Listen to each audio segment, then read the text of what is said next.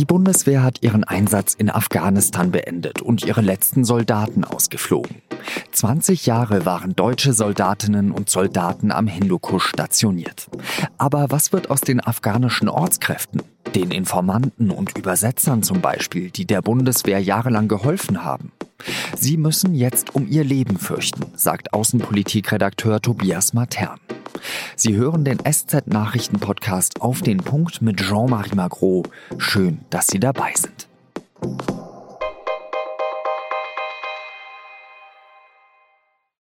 Ahmad Javid Sultani hat neun Jahre lang als Übersetzer für die Bundeswehr in Afghanistan gearbeitet. Er ist eine sogenannte Ortskraft, ein Einheimischer, der den deutschen Soldatinnen und Soldaten vor Ort geholfen hat. Ahmad hat Furcht, denn gerade sind die letzten deutschen Einsatzkräfte aus Afghanistan abgezogen. I saw the uh, last flight of uh, German soldiers leaving Afghanistan at the midnight. I feel very bad in that time because we worked for them for the long time and they are leaving us behind. Ahmad und viele andere Ortskräfte fühlen sich von Deutschland im Stich gelassen. Über Jahre wurde ihnen gesagt, man werde für Stabilität sorgen und sich um sie kümmern.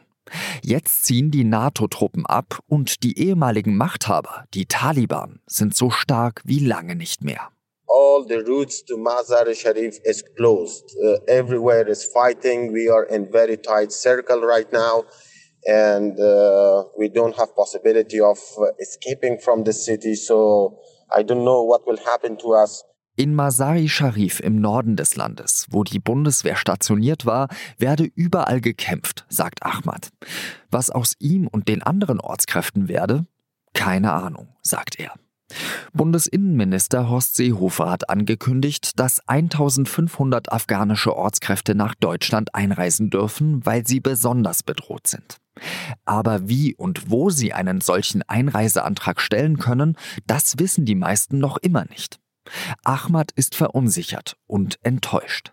like I feel myself the victims of German war in Afghanistan because we honestly served these people in Afghanistan, NATO forces in Afghanistan, especially for a long time, like 10 years. I served German forces, but the German forces just uh, leave me behind.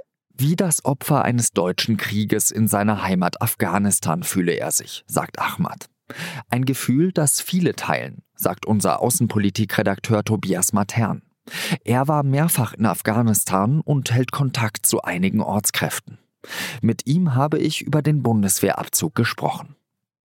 Tobias, du warst ja selbst bei dem Bundeswehreinsatz dabei. Du hattest dort ein Bild dir machen können. Was bedeutet das denn für Menschen wie Ahmad, die eben auch über Jahre hinweg äh, den, den deutschen Truppen dort geholfen haben? Das ist für äh, Menschen wie Ahmad äh, ein Schlag ins Gesicht. Ähm, die Deutschen haben immer wieder betont, die Bundesregierung hat immer wieder betont, dass sie äh, die Afghaninnen und Afghanen nicht im Stich lassen. Und äh, sie lösen dieses Versprechen bei den Ortskräften, also bei den äh, Afghanen, die für sie als Übersetzer gearbeitet haben, sozusagen als Augen und Ohren dieses Einsatzes, lösen sie jetzt nicht auf breiter Front ein. Kannst du vielleicht mal so einen Tag so einer Ortskraft eines Übersetzers eben zum Beispiel, wie Ahmad einer ist, beschreiben? Schlafen die zum Beispiel auch im Lager mit den Bundeswehrtruppen dort? Also das machen sie, glaube ich, seit längerer Zeit nicht mehr. Ähm, sie waren die Augen und Ohren dieses Einsatzes. Sie haben einerseits ähm, die, die Übersetzungstätigkeiten gemacht. Sie haben aber auch andererseits immer wieder so Stimmungen aus dem, aus dem afghanischen Volk beschrieben. Sie haben die Bundeswehr und die Polizei vor Gefahren gewarnt. Äh, sie haben beschrieben, wie die politischen Zusammenhänge sind. Äh, sie haben Kontakte hergestellt zu den ähm, örtlichen ähm, Honoritäten, also zu den einflussreichen Stammesälteren, zu den Politikern. Ähm, sie waren ein ganz, ganz integraler und wichtiger Bestandteil dieses Einsatzes. Kannst du mal eben dieses Lager beschreiben in Masail Sharif und was jetzt eben nach dem Bundeswehreinsatz äh, daraus wird? Also ist das dann einfach äh, so, dass die Bundeswehr da ihre Zelte abbricht und dann äh, ja das sozusagen zu einer zu einer ganz normalen Stadt umfunktioniert wird oder wie soll man sich das vorstellen? Das ist ein Lager, das in einer bergigen Region liegt, äh, umgeben äh, von, von Steinen, umgeben von viel Sand. Ähm, Und das ist an die afghanischen Sicherheitskräfte übergeben worden. Das heißt also, die Deutschen haben äh, viel von ihrem Material eingeräumt und eingepackt, ähm, aber die Grundstrukturen, äh, die da geschaffen wurden, die sind an die afghanischen Sicherheitskräfte jetzt übergeben worden. Ist es denn vielleicht auch so, dass in Afghanistan, weil man zum Beispiel eben nicht diesen Sicherheitskräften, den einheimischen Sicherheitskräften traut, äh, sich dann vielleicht auch selbst bewaffnet? Ja, das ist eine sehr, sehr beunruhigende Entwicklung, die mit der äh, katastrophalen Sicherheitslage auch zu tun hat. Also die afghanischen Sicherheitskräfte äh, schaffen es also nicht breitflächig, die Taliban in Schach zu halten. Und in Nordprovinzen, also wo ja die Bundeswehr äh, die Sicherheitsverantwortung früher hatte, beobachten wir jetzt gerade in den vergangenen Tagen und Wochen immer mehr Bürgerwehren. Das heißt also Menschen, die selber ähm, äh, zu den Waffen greifen, das sind zum Teil Landarbeiter, ähm, die sich nun also bewaffnen und die afghanischen Sicherheitskräfte dabei unterstützen, die Taliban so gut es geht in, in Schach zu halten. Das bedeutet ja eigentlich, dass in Afghanistan, das ja in den letzten 20 Jahren, man kann sich jetzt natürlich darüber streiten, wie erfolgreich dieser NATO-Einsatz dort war, äh, aber schon relativ stabil war, dass das jetzt wieder droht aufzubrechen und wir es eigentlich vielleicht wieder mit so einer bürgerkriegsähnlichen Situation zu tun bekommen und äh, dadurch vielleicht auch wieder ähm, ja, Gefahren für, für andere Länder entstehen, Stichwort Terrorismus.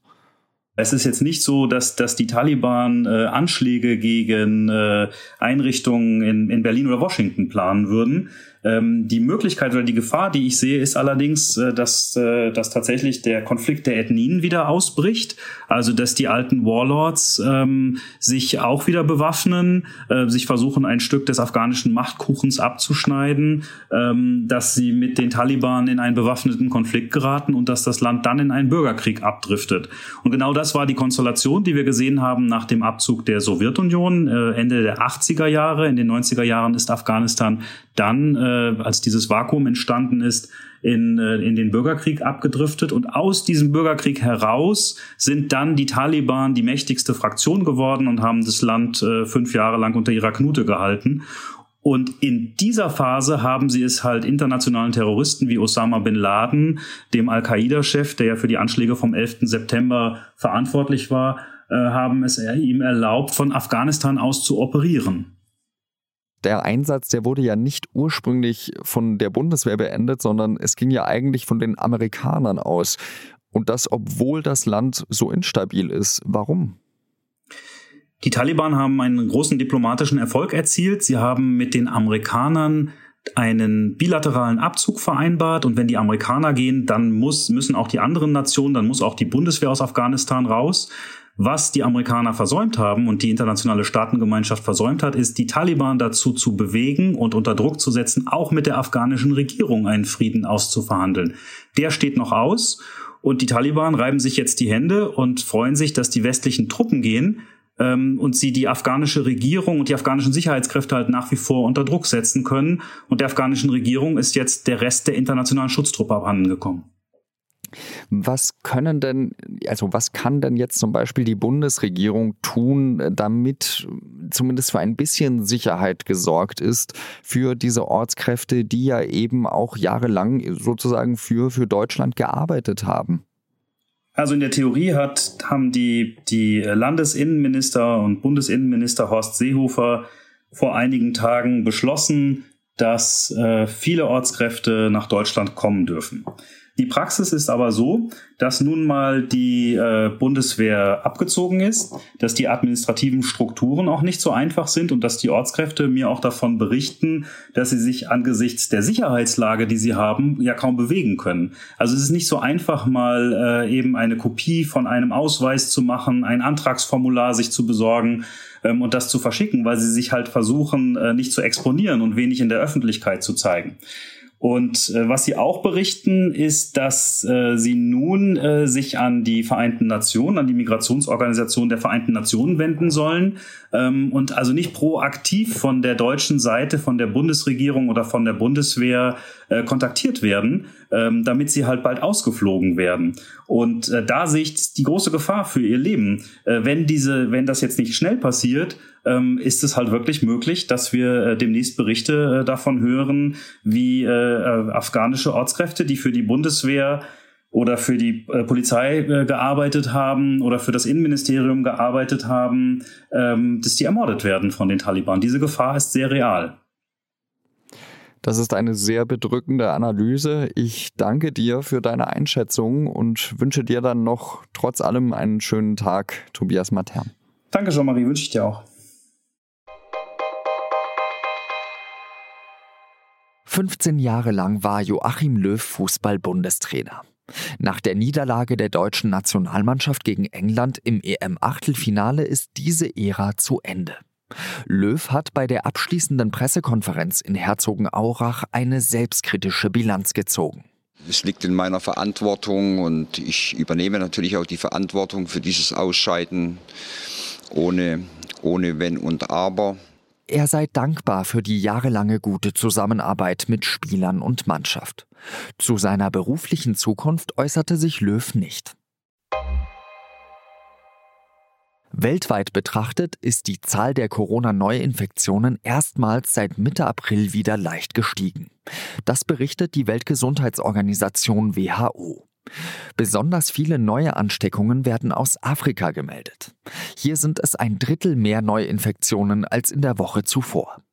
Aber auch in Europa sind 10 Prozent mehr Ansteckungen registriert worden. In Deutschland hingegen ist die Inzidenz weiter leicht gefallen. Hier sind es nur fünf Fälle pro 100.000 Einwohner in den vergangenen sieben Tagen.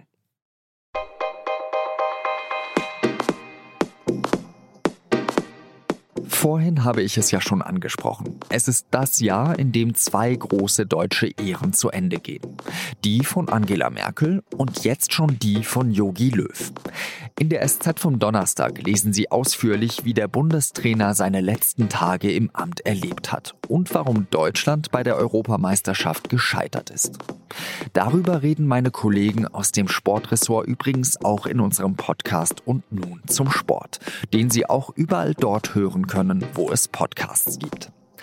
Redaktionsschluss von Auf den Punkt war 16 Uhr. Danke fürs Zuhören und bis morgen wieder. Salü!